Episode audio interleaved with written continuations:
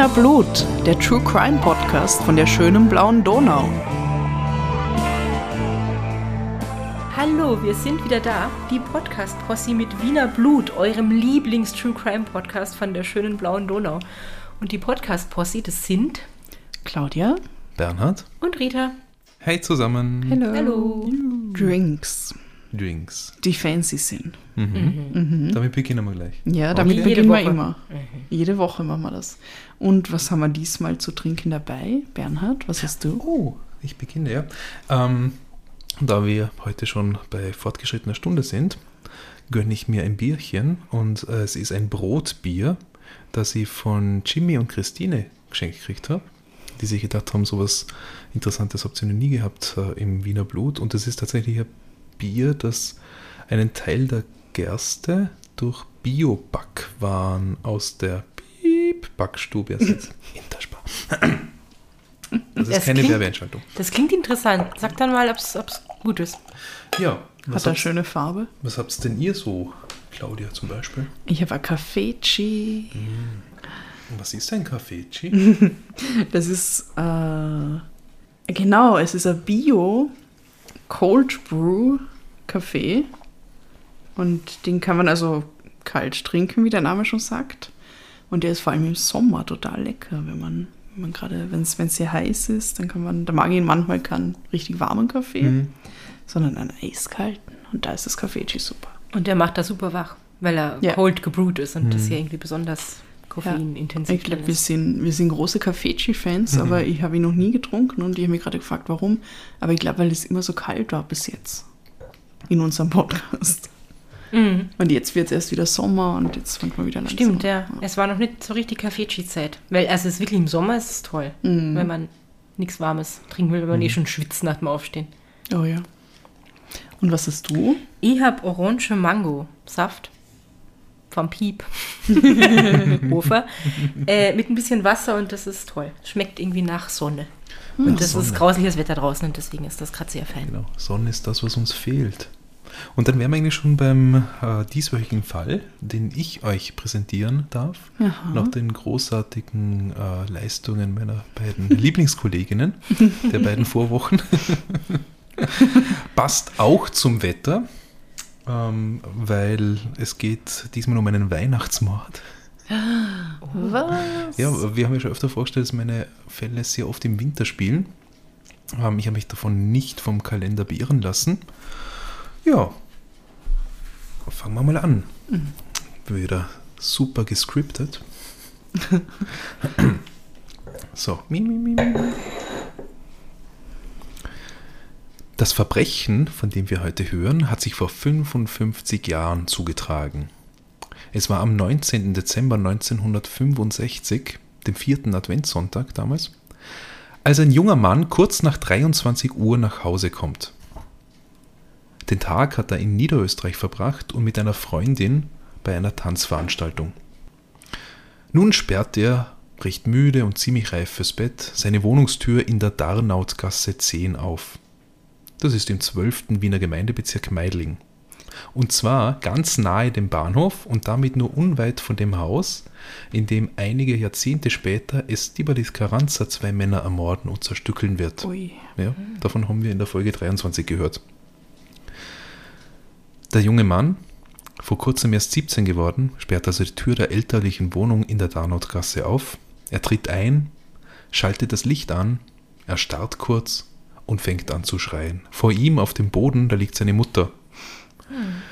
Dass sie tot ist, sei ihm sofort klar gewesen, wie er später erzählt. Der Kopf der Mutter war bis zur Unkenntlichkeit verstümmelt. Oh Oh Gott. Gott. Der Junge, sein Name ist Rainer, Rainer weicht zurück, taumelt aus der Wohnung, schließt die Tür. Zuvor schnappt er sich noch die Autoschlüssel des Vaters, läuft zu dessen Auto, das steht da draußen auf der Straße. Schnurstracks fährt er in die nahe Tarnbruckgasse, auch in Meidling. Da befindet sich nämlich die nächste Polizeistation. Und dann meldet er eben die schreckliche Entdeckung. Bitte kommen Sie rasch, wird er zwei Tage später in der Arbeiterzeitung zitiert. Es ist etwas fürchterliches geschehen. Gemeinsam mit zwei Polizeibeamten kehrt Rainer in die Wohnung zurück, wo sie gemeinsam noch weitere Entdeckungen machen.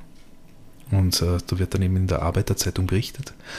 Nicht nur die Mutter lag tot in einer Blutlache, auf der Couch im Wohnzimmer lag, ebenso grauenhaft zugerichtet, der Leichnam eines jungen Mannes, von dem kurze Zeit später festgestellt wurde, dass es sich um den 23-jährigen Winfried W. handelte. Vom Vater des 17-jährigen fehlte zunächst jede Spur. Oh. Rainer wird nun vorerst bei den Nachbarn untergebracht, wo er einen Schwächeanfall erleidet und vom Notarzt behandelt werden muss. Währenddessen untersucht die herbeigerufene Mordkommission den Tatort näher. Wieder Zitat. Ein erster Lokalaugenschein zeigte, dass die Beamten eines der grässlichsten Verbrechen der Nachkriegszeit zu rekonstruieren hatten.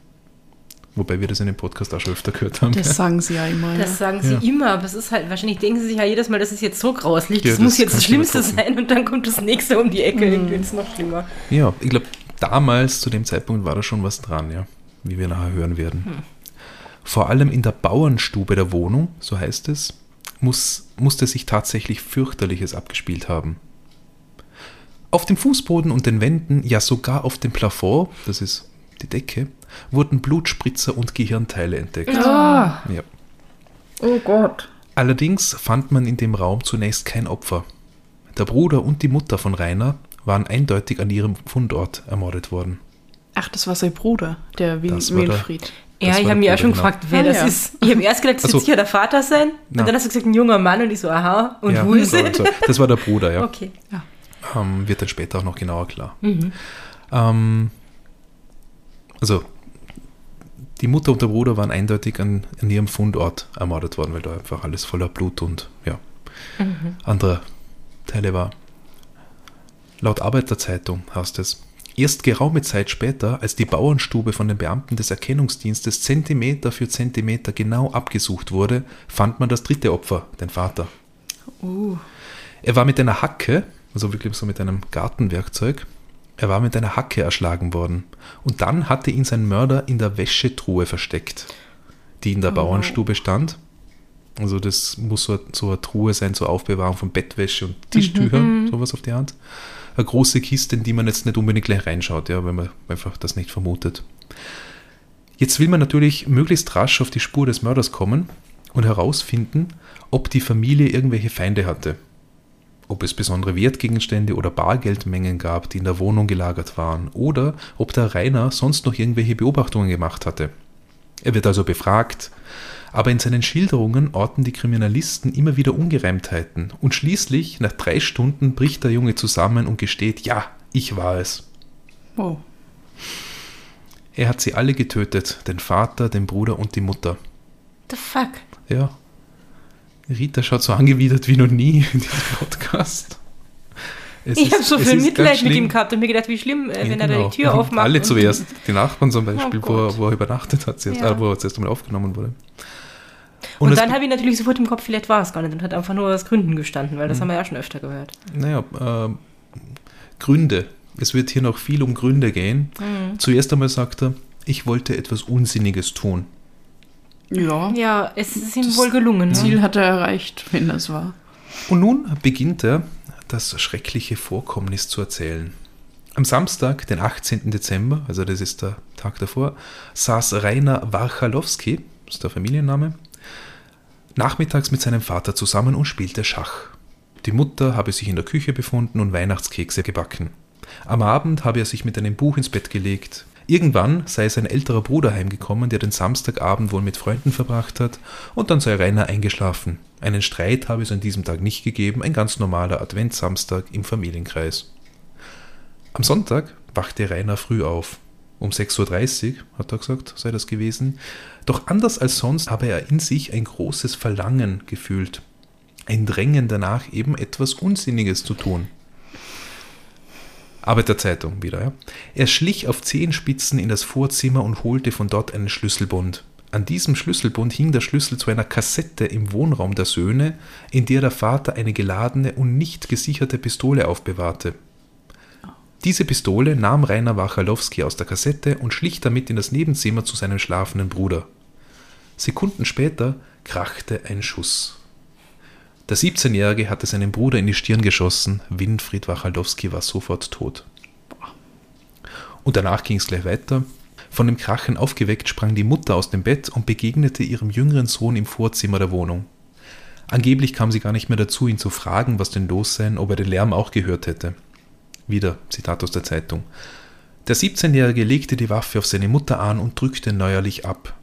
Paula Wachalowski wurde vom Projektil in die Brust getroffen und sank lautlos zu Boden. Nach diesem zweiten Mordanschlag ging der 17-Jährige in die Bauernstube, wo sein Vater gerade Bücher aus der Wäschetruhe räumte. Also das muss dann so eine Allzwecktruhe gewesen sein. Einfach. Der Vater bemerkte seinen Sohn zunächst gar nicht. Er sah auch nicht, dass Rainer nicht nur die Pistole, sondern auch eine Hacke in den Händen hielt. Als der Vater den 17-Jährigen schließlich bemerkte, war es zu spät. Rainer holte mit der Hacke aus und spaltete seinem Vater den Kopf. Ja, entschuldige, jetzt fällt mir ja gerade auf, dass doch der Kopf von der Mutter war ja so entstellt, dass man sie nicht mehr erkannt hat. Das heißt, er hat sie erschossen und dann wahrscheinlich nur auf ihr rumgehackt oder was? Ich bin noch nicht fertig. Oh Gott.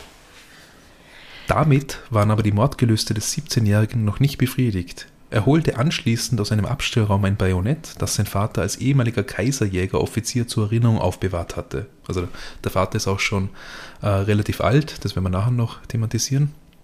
Und begann dann völlig gefühllos mit der Hacke und dem Bajonett die Köpfe seiner Eltern und seines Bruders zu verstümmeln. So grauenhaft. Nachdem der 17-Jährige sein grausames Werk vollendet hatte, duschte er sich, zog frische Kleider an und fuhr dann mit dem Auto seines Vaters zu einem Freund, um ihn zu einer Fahrt nach Niederösterreich abzuholen. In einer Aktentasche, die der Bursche im Wagen verstaute, befanden sich sein blutiger Pyjama und die Mordwerkzeuge. Die Aktentasche warf der Mörder in der Nähe der Reichsbrücke in die Donau. Das ist allerdings jetzt ein bisschen ungenau.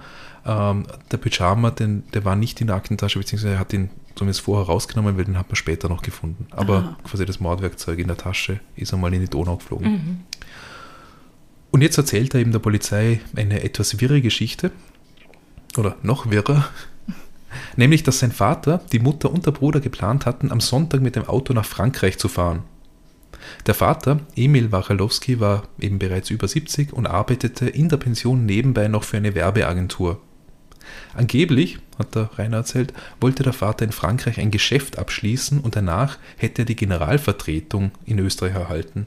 Jetzt weiß ich aber nicht, was er gemeint hat, Generalvertretung dieser Agentur in Österreich oder eines Kunden für Österreich. Also das ist, ist auch unwichtig, weil das war eher Logen. Auf der Fahrt sollten eben die Mutter und der Bruder dabei sein und das müssten dann eben wohl auch die Nachbarn gewusst haben. Und deshalb musste das Auto am Vormittag verschwinden, dass niemand, der das eben schon gehört hat, Verdacht schöpft. Warum seid ihr noch da? Sagt er jetzt einmal. Rainer nimmt also das Auto, besucht diesen angeblichen Freund in Niederösterreich. Am Nachmittag ist er wieder zurück in Wien, fährt aber auch noch nicht heim, sondern zu einer Freundin.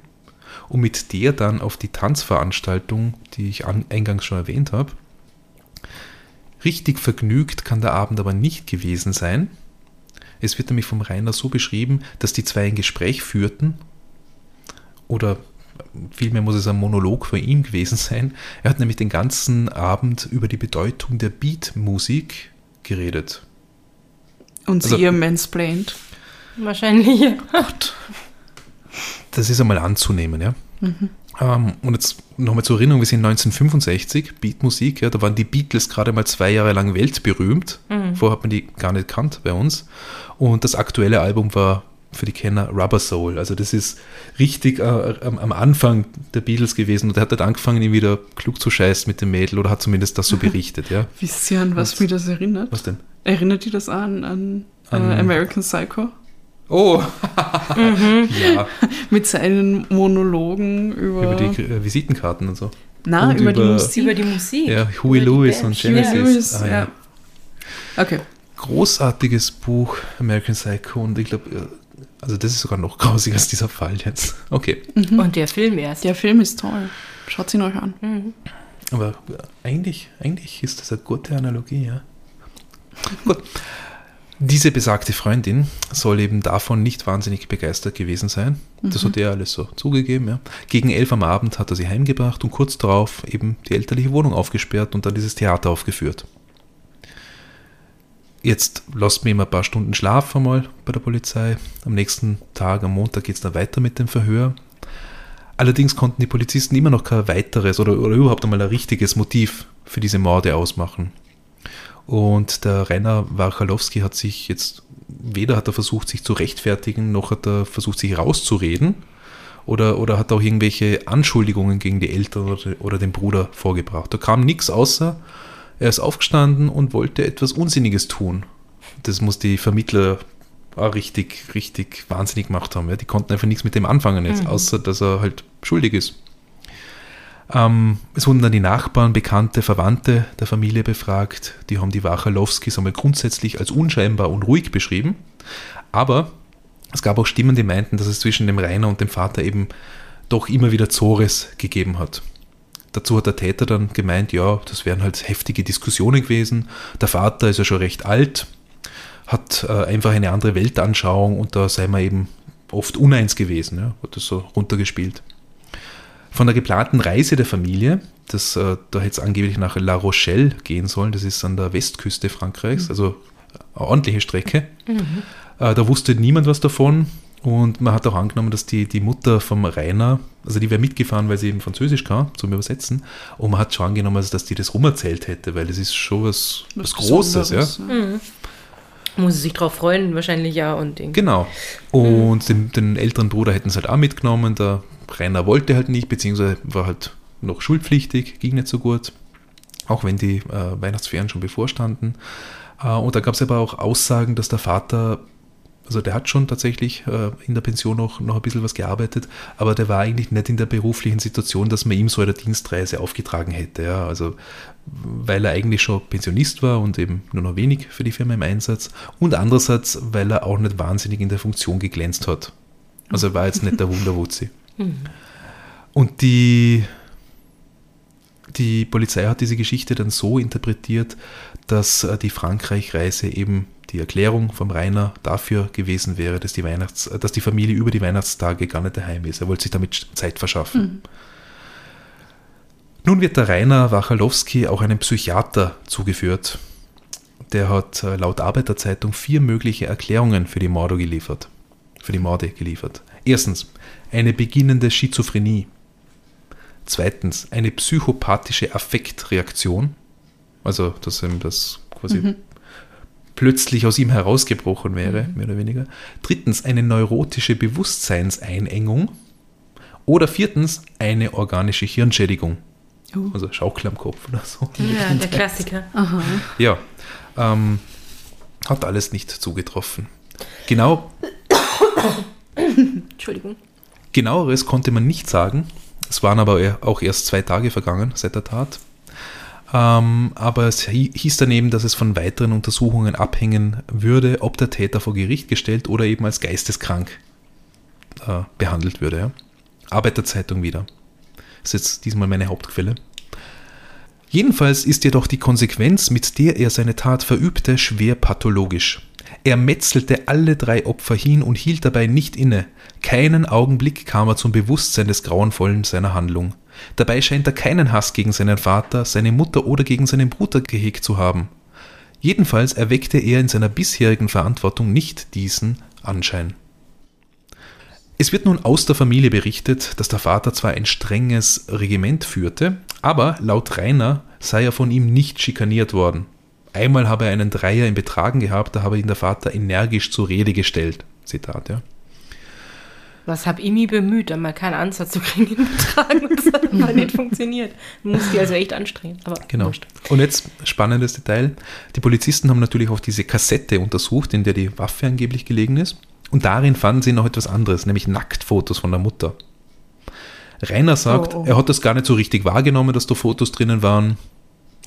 Die Ermittler kommen auch zu dem Schluss, dass er ja die Mordabsicht schon gehabt hat, als er die Kassette öffnete, ja, hm. und äh, um die Waffe zu holen. Und da spielten die Bilder jetzt keine Rolle mehr, falls er sie überhaupt bemerkt hätte. Außerdem hat er auch als erstes den Bruder erschossen und der hat am allerwenigsten mit diesen Fotos zu tun. Nimmt man jetzt einmal an. Ja. Nimmt man an. Rainer wird in den nächsten Tagen weiter ärztlich begutachtet, unter anderem von einem Professor Asperger.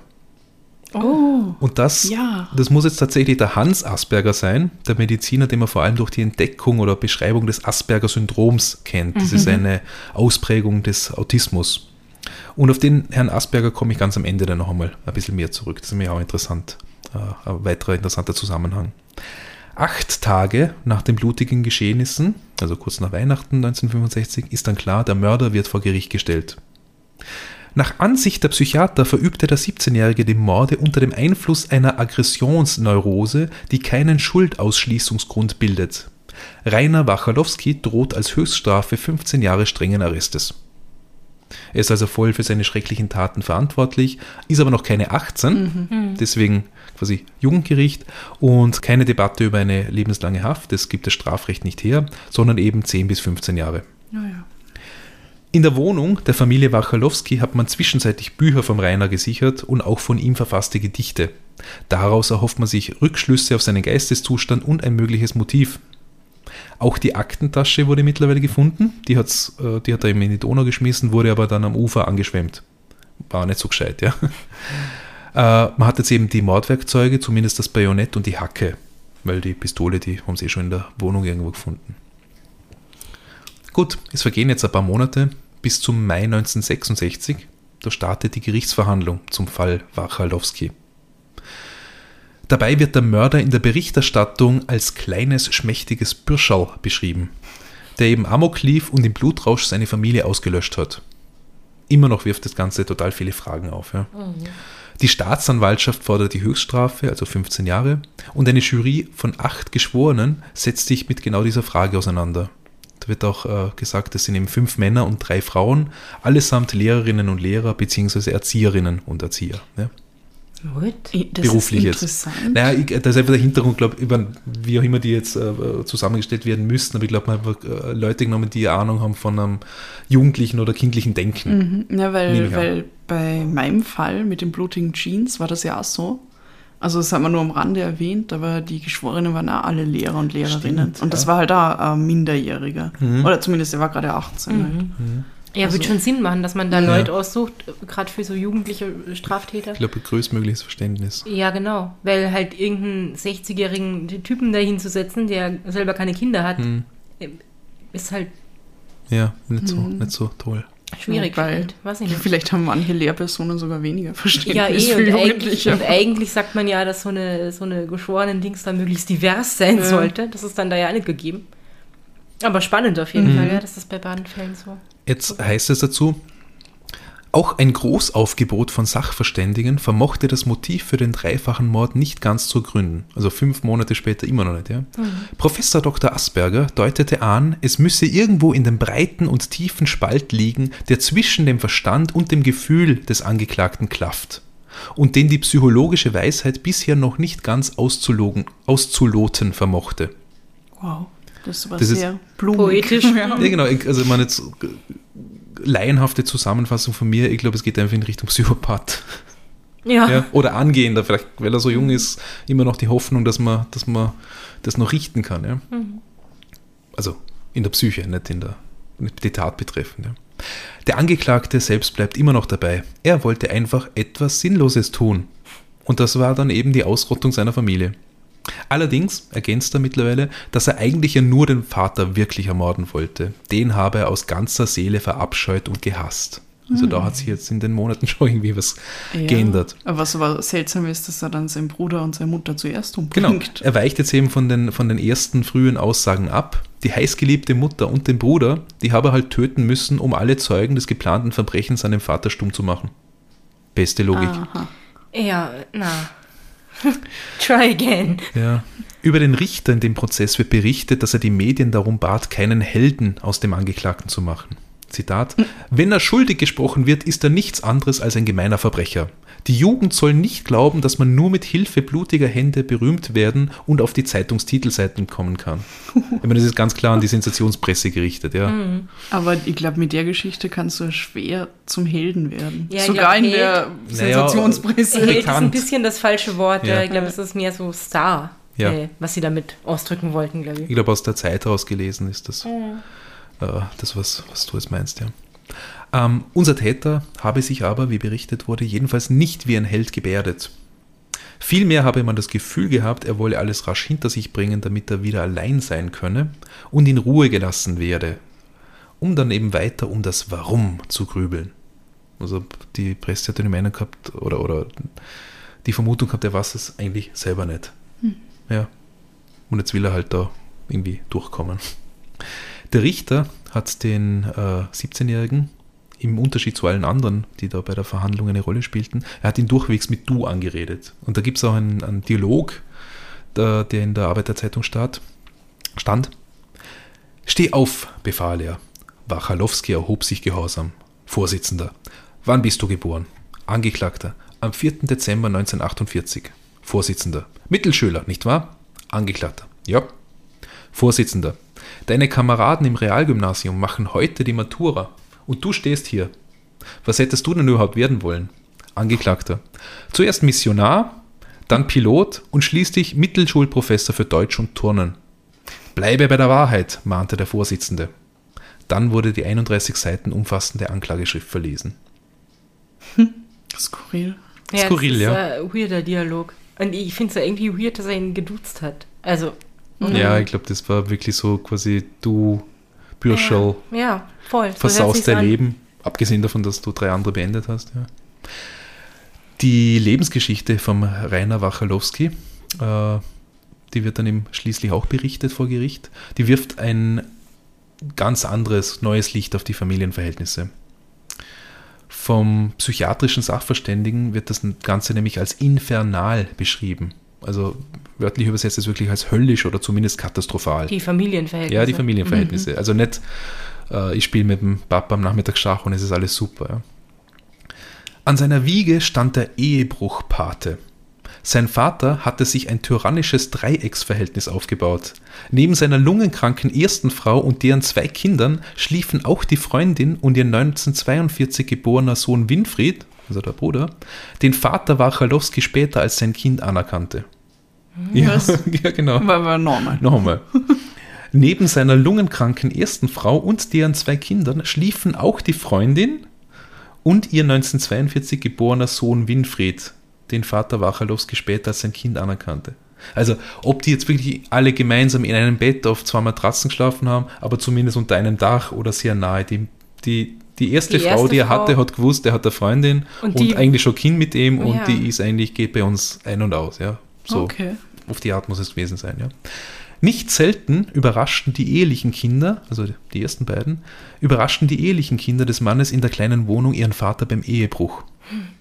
Also, oh. wenn man das jetzt so versteht, wie glaubt denn haben die, ihn gesehen, wie er mit der anderen Frau Ja, schon. War, ja? Die haben wahrscheinlich sich doch einfach nur eine Matratze alle miteinander geteilt ja. in der kleinen Wohnung. Die oh. kranke Frau schwieg lange Jahre dazu. Erst 1954, also wieder erstes, also der dritte Sohn des Vaters, aber der große Bruder vom, vom äh, Täter hier. Erst 1954, als der zwölf war, ließ sie sich scheiden. Mhm. Rainer war damals schon sechs Jahre alt.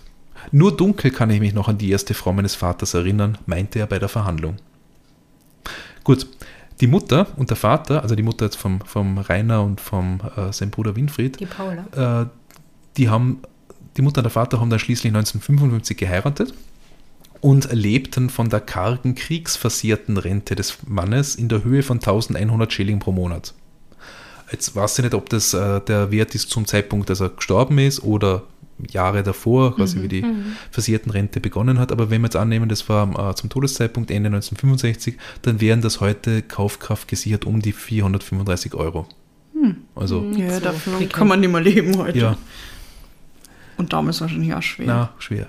Ich meine, deswegen hat er in der Pension dazu gearbeitet mhm. dann und ja. äh, der Winfried wird wahrscheinlich auch was beigetragen haben, der ältere Bruder. Ja, das ist sichtbar. Also ne, zu dieser Frage kommst du ja wahrscheinlich an noch, aber wieso ist der schon 23 und wohnt noch da haben, wenn das alles so fürchterlich ist? In der Tat ne? komme ich zu der Frage nicht mehr. äh, dazu habe ich, darum habe ich mich nicht gekümmert. Okay. es gibt noch genug anderen Wirtschaft, der es okay. kommt. Ja. Auch wenn wir uns äh, schon nach und nach einem Ende nähern. Ja. Arbeiterzeitung. Streit war an der Tagesordnung. Emil Wachalowski machte pornografische Fotos von seiner Frau. Ich meine, das können es auch einfach nur unter anderem die Nacktfotos sein. Ja. Also inwiefern das jetzt Pornografie ist. Hm. Und er beschimpfte aber Paula Wachalowski vor den Kindern, sich von anderen Männern nackt fotografieren zu lassen. In den Raum gestellt, ob das so war, aber mhm. anscheinend hat er es beschimpft. Ja. Er verdächtigte sogar seinen älteren Sohn Winfried mit der Mutter ein Verhältnis zu haben. Das wäre ja schon eine Antwort auf die Frage, die ich gerade gestellt habe, Ja. warum der noch da haben wohnt. Ja, also auch dafür kein Beleg, aber das ist halt das, was man aus dem Rainer rausgeholt hat und vielleicht auch aus Verwandten oder äh, Bekannten, die halt den Wahnsinn mitgekriegt haben. Ja. Laut Aussage von Rainer Wachalowski habe der Vater auch gedroht, die Mutter zu erschießen. Und da stieg ihm langsam äh, nach und nach der Hass in ihm auf, der Hass auf den alten Herrn. Und er wusste eben von der Pistole in dieser Kassette und dass da zwei Schuss zumindest drin sind. Und hat sich halt dann überlegt, er wird den Vater beseitigen. Hat dann einen Schlüssel nachmachen lassen, der hat aber dann nicht, nicht optimal gepasst, ja, es hat nicht hingehaut. Und am 19. Dezember, also am Tag der Tragödie, habe er kurz nach dem Aufstehen entdeckt, sagt er, dass der Schlüsselbund des Vaters unbeaufsichtigt im Vorzimmer lag. Ging dann zur Kassette, die Aktfotos drin habe er sich nicht angeschaut, sagt er. Der Bruder sei auch nicht sofort tot gewesen, sondern tief bewusstlos. Zitat jetzt. Der Mutter habe er ins Gesicht geschossen. Kann es auch sein, dass es einfach passiert ist, weil er eh nicht richtig zielen kann oder also ob das jetzt bewusst war oder nicht, keine Ahnung. Dann war die Pistole leer. Also ging es weiter mit der Hacke und zum Vater. Allerdings habe er nicht von hinten erschlagen, das verneint er, natürlich von vorne, wird er zitiert. Also das lasst jetzt nicht, keine Ahnung, ob er, ob, ob, er, ob er damit meint, er ist nicht feige oder dass er dem Vater in die Augen schauen wollte. Ja. Das ist jetzt eine Interpretation möglich. Im darauf folgenden Blutrausch habe er insgesamt 80 Hiebe auf die drei Opfer ausgeführt. Die Hacke dabei immer mit beiden Händen schwingend, also richtig Vollgas. Und erst dann hat er das Bajonett geholt. Oh, Ja. Die Leichen, wird jetzt zitiert wieder, die Leichen waren so entsetzlich zugerichtet, dass die, Poliz dass die Polizei zuerst den toten 23-Jährigen für den alten Vater hielt. Erst der Arzt klärte den Irrtum. Ja, und danach ging es dann raus nach Niederösterreich und später zum Tanz. Ich wollte sie nicht mehr sehen, nur weg wollte ich, sagt der Angeklagte. Dann im späteren Verhör, also damals nach der Tat direkt, im späteren äh, Verhör ist er erst zusammengebrochen, als man ihn nach seinem Pyjama fragte. Den hat er nämlich intensiv gereinigt und dann im Auto mal versteckt. Der Polizei ist aber aufgefallen, dass eben zumindest der Bruder und der Vater, äh, zumindest der Bruder und die Mutter, weil die ja noch geschlafen haben, beziehungsweise gerade aus dem Schlaf aufgeschreckt waren, dass sie noch im Nachtgewand waren und haben dann eben sich angeschaut, was liegt denn sonst noch rum in der Wohnung und, und der Pyjama vom Rainer hat gefehlt. Ähm, also auch da die Überlegung, sie haben gesagt, okay, die müssen eigentlich direkt nach dem Aufstehen getötet worden sein. Wo war denn der Rainer da? Weil er ist ja erst untertags dann weg gewesen oder am Abend, ja, wie er sagt zuerst. Ähm, der Pyjama lag dann, wie er zugab, im Auto und natürlich war er nicht gut genug gereinigt, um, um, um äh, alle Spuren der Tat äh, zu beseitigen und dann haben sie ihn gehabt. Die Fotos seiner Opfer vor Gericht wollte der Rainer Wachalowski nicht anschauen. Ersparen Sie mir das bitte, hat er zum Richter gesagt. Und schließlich, äh, als seitens der Anklage und der Verteidigung alles gesagt war, zogen sich die Geschworenen für circa 75 Minuten zurück und das Urteil lautete dann auf Meuchelmord am Bruder und gemeinen Mord an den Eltern. Der Täter ist zurechnungsfähig, 15 Jahre Haft. Ja, jetzt habe ich mir noch ein paar zusätzliche interessante Aspekte zu diesem, zu diesem Fall, die ich gerne präsentieren möchte. Nachdem die Anklage eben dermaßen irritiert davon war, dass der Rainer Wachalowski kein Motiv für seine Taten hatte, wurde ein solches dauernd gesucht. Oder zumindest Erklärungen für seine geistige und seelische Entwicklung hin zum Mörder. Man fand heraus, dass er nicht viel von Religion hielt und dass er gerne Filme schaute. Zum Beispiel Arsen und Spitzenhäubchen. Kennt ihr den? Das ist ein toller Ja, Film. wir haben, glaube ich, mal drüber äh, das ist geredet. ein ganz ja? toller Film. Ähm, der Film ist aus 1941, also damals schon fast 25 Jahre alt, mit Cary Grant. Ganz toller Film. Und anscheinend gibt es dort eine Szene, in der eine Leiche in einer Wäschetruhe verstärkt wird, versteckt wird. Ich weiß wahr, es nicht mehr, ja, oh, aber ja. Mhm. der letzte Film, den er gesehen hat, war Denn sie wissen nicht, was sie tun. Originaltitel Rebel Without a Cause aus 1955 mit James Dean. Ah, ein toller Film. Den habe ich noch nicht gesehen. Er hat einen guten Filmgeschmack. Ja. Und da, jetzt, es geht aber auch um den Inhalt natürlich, und da geht es knapp gesagt um jugendliche Auflehnung gegen die Elterngeneration. Sehr verkürzt jetzt, ja. Und auch den Film Harakiri, japanischer Film, damals relativ neu, 1962, wo das Wahren und das gewaltsame Wiederherstellen von Ehre eine große Rolle spielt. Also ich meine, Harakiri, Samurai, Leute Ja. abmetzeln, das wird Mhm. wahrscheinlich bei den, Mhm. bei den Ermittlern vor allem hängen geblieben sein. Ja, klar. Und ähm, äh, Rainer Wachalowski hat äh, zwei Wochen vor seinem Tod ein Gedicht verfasst, das gefunden wurde. Das hieß Die letzte Nacht. Und darin hast dann eben, da war sehr viel von Dunkelheit und Grauen die Rede. Der Dr. Asperger, der ihn untersucht hat, hat ihm eine sehr hohe Intelligenz attestiert und ein umfassendes literarisches Expertenwissen, sodass manch ein Deutschprofessor vor Neid erblassen würde. Hat's geheißen, ja. Eine weitere Charakterisierung gibt es vom damaligen Leiter der Mordkommission, einem Dr. Kuso. Demnach wirkt der Wachalowski wie ein höflicher und wohlerzogener Roboter. Mir erinnert das Ganze, und, und dazu kommt es auch noch, nachher noch mehr, an die Diskussionen aus den USA oder muss ich sagen, später auch aus Deutschland, ja. Die, die Amokläufe an den Highschools in, in Columbine und dann in Mhm. Deutschland in Erfurt, wo es auch dann immer krass hat, okay, der hat Marilyn Manson gehört oder Rammstein und deswegen sind die schuld und so weiter. Das ist eigentlich schon damals das ähnliche Prinzip. Das Milieu, in dem der Angeklagte aufwuchs, hätte Stärkeren als ihm das Rückgrat brechen können, heißt es dann auch. Man kann ihm den Vaterhass glauben und es wird empfohlen, dass man ihm in der Haft ermöglicht, seinen Intellekt weiterbilden zu können. Und das letzte, was ich dann über Rainer Wachalowski herausfinden konnte, entstammt einem Artikel wieder aus der Arbeiterzeitung. Eine Woche nach dem Prozess, also Mai 1966, da heißt es, dass der Verurteilte wohl im Gefängnis nicht alt werden würde. Man vermutet, ich meine, er ist jetzt 17, ja. Man vermutet, dass er sich auch aufgrund seiner Intelligenz eben ordentlich verhalten wird und wohl nach zehn Jahren schon wegen guter Führung entlassen wird. Auch gibt es dann von ihm äh, Aussagen dazu. Er, er plant im, in der Haft im Jugendgefängnis äh, Graz-Karlau ein Handwerk zu lernen. Schuster, Tischler oder Schneider schwebt ihm davor. Die psychiatrischen Gutachter sind sich einig, dass die Resozialisierung kein Problem für ihn werden wird und dass er höchstwahrscheinlich auch nicht rückfällig würde. Höchstwahrscheinlich, ja. Ähm, und dann gibt es eben auch noch äh, Aussagen vom, vom äh, Verurteilten, dass er nach der Haft auf jeden Fall seinen Namen ändern will, weil Ja. das bläht sonst, ja. Ist ja auch nicht, ich meine, heißt nicht Meier oder Müller, ja. Also auch dieser Name war in- überall in der Presse. Und er wird wohl nach Südamerika auswandern, um ganz neu zu beginnen. Und damit verliert sich die Spur.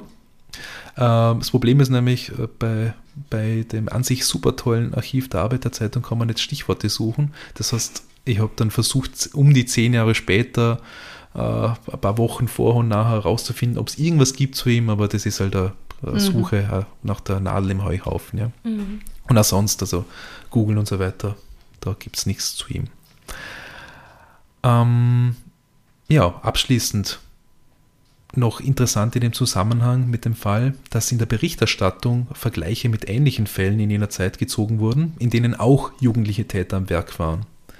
Schon am 22. Dezember, drei Tage nach, der, nach seiner Tat, wurden drei Fälle in Deutschland in der Zeitung angeführt. Und zwar haben in Köln zwei Mädchen, 16 und 17 Jahre alt, eine Rentnerin gefoltert und dann anschließend erdrosselt. Ohne Motiv. Im Allgäu schlugen zwei Burschen, 16 und 19, so lange auf einen Mann ein, bis der tot zusammenbrach. Die Frage nach dem Grund beantworteten sie mit einem Achselzucken. Und dritter Fall, in Buxtehude haben zwei Burschen, 13 Jahre alt, einen dreijährigen Buben auf ein Feld gebracht, ausgezogen, gefesselt und blutig geschlagen und angeblich nur durch einen Zufall wurden sie entdeckt, beziehungsweise der kleine Bub dann äh, gerettet. Anfang Jänner 1966 wurde von einem Jungen aus Elbgrund bei Limburg berichtet, dessen Tat an Wachalowski erinnert. Der 17-jährige Werner Preuß tötete seine Mutter und seine Großmutter und verletzte seinen zwölfjährigen Bruder schwer, der eine geistige Behinderung hatte. Auch dieser Täter habe die Köpfe der Getöteten verstümmelt. Sein Mordwerkzeug war eine massive Eisenstange. Und zu diesem Fall hieß es, dass es ständig Streit gab und der junge Mann eine große und ständige Wut hatte. Eines Abends habe er sich den Film Trauer muss Elektra tragen angeschaut und sei dann zur Tat geschritten. Das ist ein Film aus dem Jahr 1931, also damals schon 35 Jahre alt. Und es ist eine Adaption der Orestie, was eine Dramentrilogie von Aeschylus ist, also dem, äh, dem Griechischen Dramatiker. ja, genau, dem Ja. griechischen Dramatiker. Und da geht es eben um Giftmorde, also eh wie immer dort, ja. Giftmorde, Ödipus-Komplex, getötete Ehemänner und sterbende Mütter. Ja. Und da halt auch wieder, ah, war wohl von dem beeinflusst. A True Crime äh, Schrift Ja. sozusagen. Und auch in Wien beziehungsweise der, beziehungsweise der Wiener Umgebung gab es weitere Fälle dieser Art. Ein junger Mann namens Karl Mraas, 16 Jahre alt, hat zwei Mädchen umgebracht. Das war auch damals in der, in der Zeitung in zu der Zeit. Und Leopold Kielmeier, 17 Jahre alt, stand fast zeitgleich mit Rainer Wachalowski vor Gericht, allerdings in Korneuburg. Er hatte seine Großmutter, die Mutter und den Stiefvater erstochen. Und über all dem steht eben die politisch diskutierte Frage, warum begehen, Zitat, halbe Kinder solche grauenhaften Taten und inwiefern wurden sie durch konsumierte Medieninhalte dazu verleitet.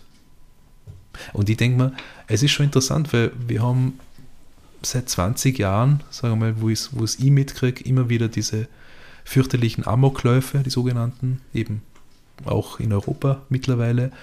Und da ist immer wieder Diskussion dabei, warum tun die das heute? Und man sieht halt, es war halt vor 50, 60 Jahren leider auch schon so. Also es gab solche Dinge. Gut, jetzt wirklich abschließend. Ähm, wir haben ja schon von Professor Asperger gehört, ähm, der Kinderarzt und medizinischer Gutachter war. Über ihn heißt es, dass eine seiner kleinen Patientinnen die spätere Schriftstellerin Elfriede Jelinek war, die zur heilpädagogischen Behandlung in der Klinik war, wo er gearbeitet hat. Asperger war fast immer anwesend und las den Kindern vor, heißt es auf Wikipedia und da wird eben zitiert eine Jelinek-Biografie. Und jetzt ist interessant, dass die Elfriede Jelinek unter vielen anderen Texten und, und äh, Büchern, die sie eben geschrieben hat, einen Roman hat, Die Ausgesperrten. Und der ist ganz stark an die Geschichte von Rainer Wachalowski angelehnt. Ich weiß nicht, ob der Asperger auch vorkommt, wahrscheinlich, weil ich habe es leider nicht geschafft, das Buch fertig zu lesen bis heute. Werde ich aber tun, weil es, ist, es fängt schon so wahnsinnig gut an. Äh, es geht da um, ein- um ein paar jugendliche Rabauken, sage ich jetzt einmal. Äh, einer davon trägt den Namen Rainer Maria Witkowski. Und der wird dann im Verlauf der Geschichte eben auch zum Familienmörder. Und es ist dann auch so drin, eben Vater, Mutter, man merkt gleich, da läuft es nicht so gut, er will da auch Nacktfotos von ihr machen und sie sagt, ja, wenn es sein muss und so weiter, ja, und also zerrüttete Familie und diese, diese Kids, die halt dann ganz am Anfang schon im, im Stadtpark in Wien sind und dann einen armen Mann, also was was der Name, einen Mann einfach verprügeln und der fast zu Tode kommt dabei, ja. Ähm, ja, und das war's soweit. Die wichtigste Quelle Arbeiterzeitung habe ich oft genug genannt heute. Wikipedia war ein bisschen und die Ausgesperrten von Elfriede Jelinek. Das steht ja schon voll lang auf meiner äh, Leseliste irgendwie. Du das kannst habe es ich auch noch dann nicht gelesen. Ich muss. Gerne ausleihen, ja. Ja, voll Ich habe vor, wann hat die den Nobelpreis gekriegt? 2004, glaube ich. Damals habe ich was gelesen und seither habe ich mich nicht mehr in der Lage gefühlt, weil es einfach so harter Tobak ist. Mhm, das stimmt schon. Und ich vielleicht noch ein bisschen zu jung war dafür damals in meiner Entwicklung. Ja, das ist sicher gut. Ja.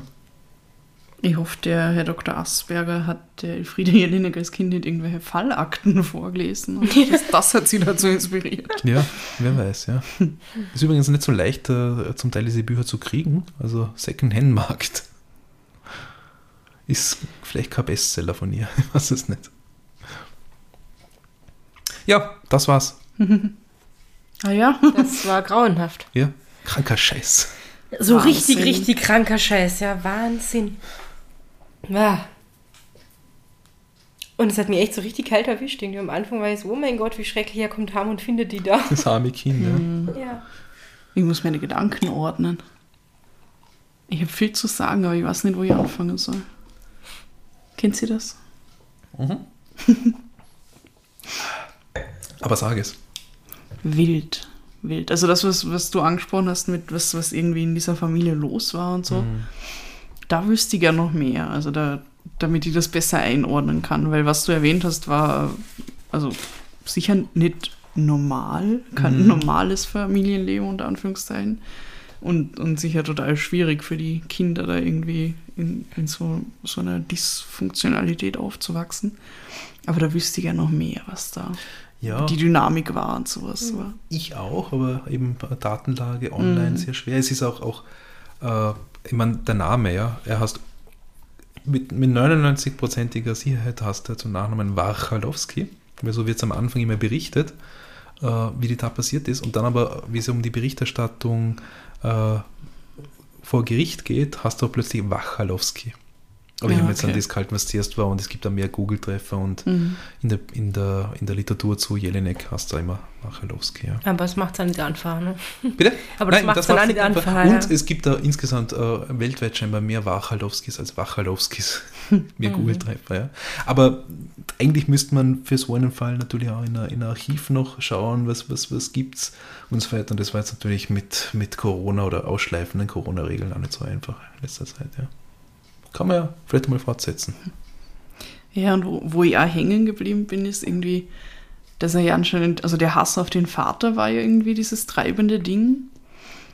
Aber dann auf der anderen Seite hat er seine ganze Familie ausgelöscht. Also da, da hänge ich so ein bisschen dran. Was, Ja. aber ja, ich meine, wir, wir suchen immer das, das Motiv dahinter oder so. Und Man, manchmal muss man sich, glaube ich, ja damit abfinden. Es gibt ja. jetzt halt nur begrenzter Motiv und wir können es halt nur schwer, logischerweise nur schwer nachvollziehen, was da abgeht. Dann. Ich glaube, Logik ist schwer da drin, weil du Ja. kannst sagen, er hat ihn so sehr gehasst, dass er das in Kauf genommen hat, erstens einen Mord zu begehen und seine Mutter und seinen Bruder zu verlieren. Oder er hat sie alle gehasst. Oder er hat sie nicht so sehr gehasst, sondern es war einfach sinnlos. Er ist ausgeklinkt vollkommen. Und er hat sie halt das so Oder wirklich verstümmelt. Also das Ja. finde ich ja so krass. Also ja, da spricht halt schon Overkill, Hass raus. ja, genau. ne? Ja. Hm. Ein, ein kompletter Overkill, nachdem sie schon tot sind, noch mit verschiedenen Gegenständen irgendwie auf sie einschlagen, bis man, also bis zur Unkenntlichkeit. Das ist, da- da- das wirkt schon nach, nach Hass, der Das, da klingt, dahinter das steckt. klingt, für ja. mich klingt es so, als hätte er sie alle gehasst irgendwie. Ja. Wahnsinn.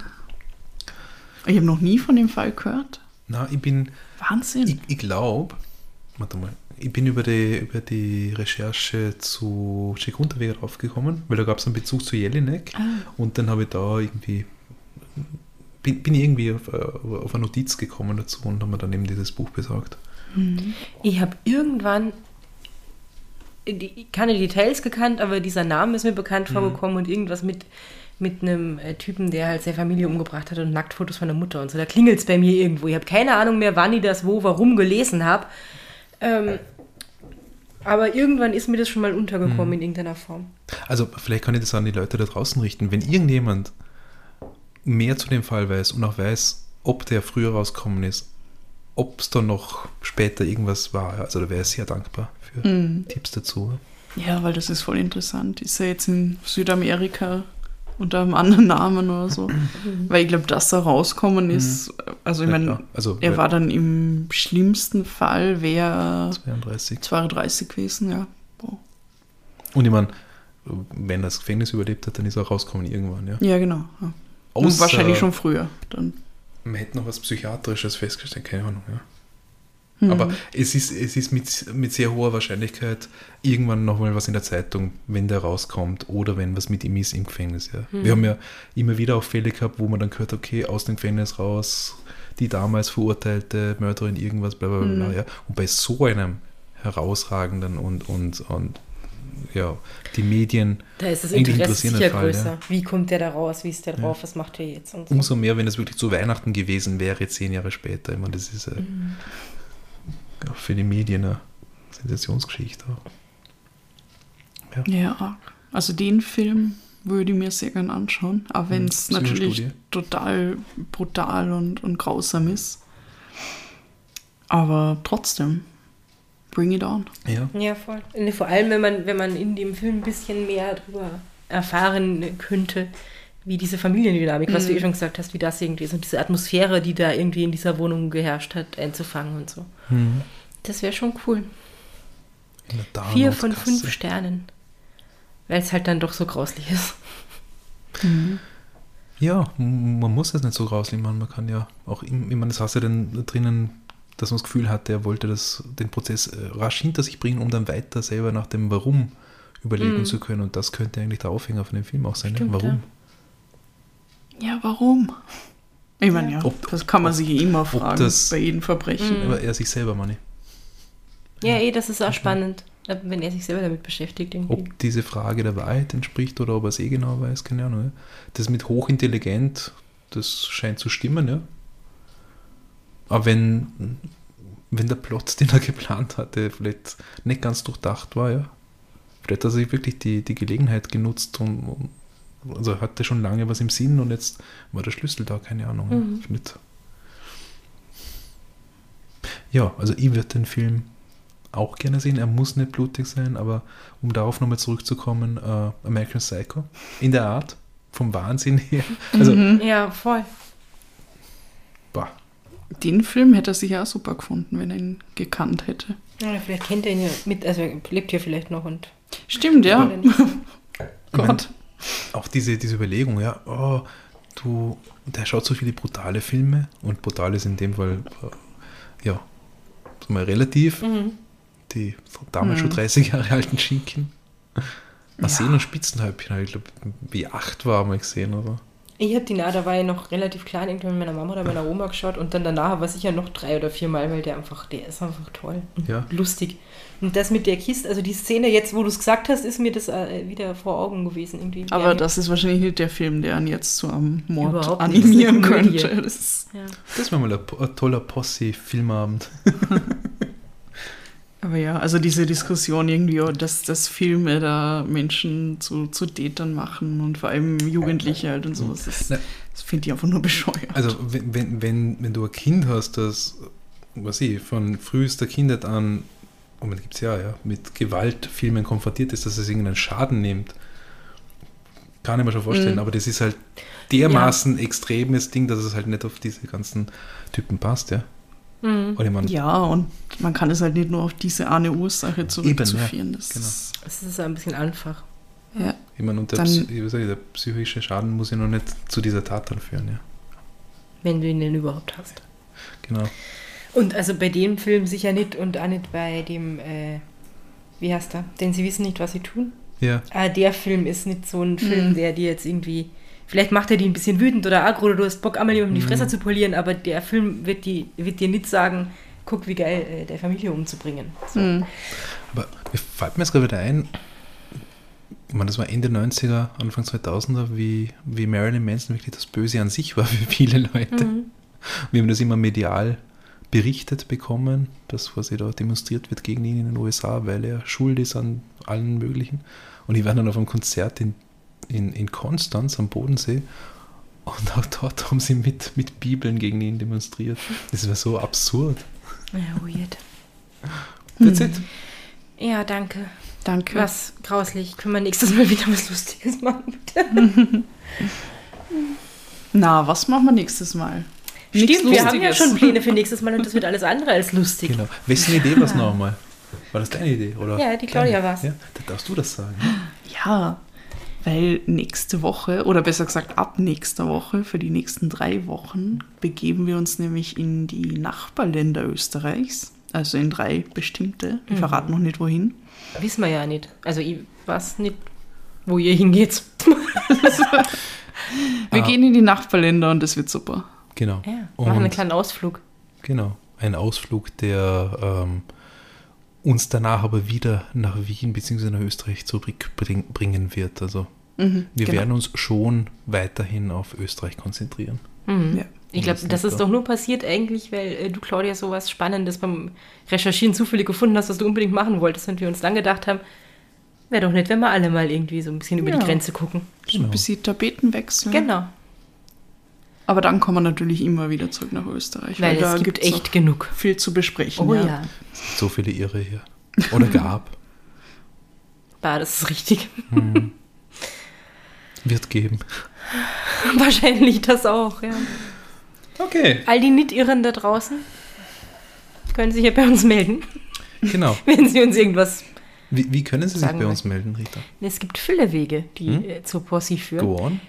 Zum Beispiel Instagram, at podcastposse Vienna oder über Facebook und Twitter, at thepodcastposse oder über das Kontaktformular auf unserer wunderschön von Bernhard gestalteten Website www.podcastposse.at slash Kontakt oder ihr meldet euch direkt beim Possiphone. Ruft es nicht an, aber schickt Nachrichten, Videos, Bilder, was auch immer ihr wollt, per WhatsApp, Signal, Telegram, SMS an die schöne Nummer 0043 677 634 662 63. Und wenn ich jetzt da aus dem Fenster rausschaue heute, dann schickt uns doch Sonne. Neben all den Murmeltieren und, und Gerbilen, die wir Also, na, Murmeltiere will ich, dann schickt noch jemand so ein ausgestopftes Murmeltier oder so. Na, na, nur Fotos oder Videos. Ah, kein Murmeltier Salbe oder so. Na, bitte, bitte auch das nicht. Und ein lebendes Murmeltier wäre schon cool, aber schickt das alle mit der Post. Also, Na. nur Fotos fürs Erste. Was macht man auf Murmeltiersalbe? Das ist so gegen Muskelkater und so, oder? Ja, dann. Lasst euch überraschen, wo wir nächste Woche hingehen. Ja, wir fahren auf Urlaub. Genau. Wir fahren natürlich mit der Bahn, weil wir sind äh, nachhaltig und Und wir nehmen euch alle mit. genau. Bis dahin. Habt's euch lieb und habt's uns gern. Baba. Baba. Bye.